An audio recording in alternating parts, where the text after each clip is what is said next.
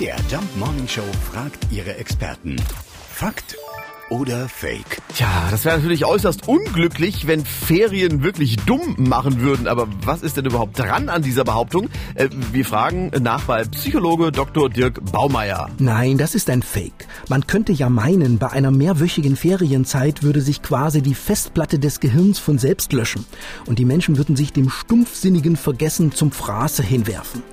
Tatsächlich findet eher eine Defragmentierung statt.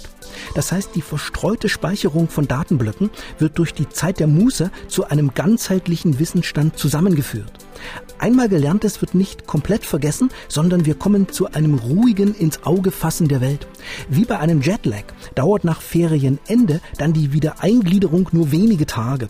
Es besteht also kein Grund zur Sorge. Am ruhigen Fluss ist das Ufer voller Blumen. Also, Gott sei Dank, ja. Ferien machen also nicht dumm. Diese Behauptung ist ein Fake.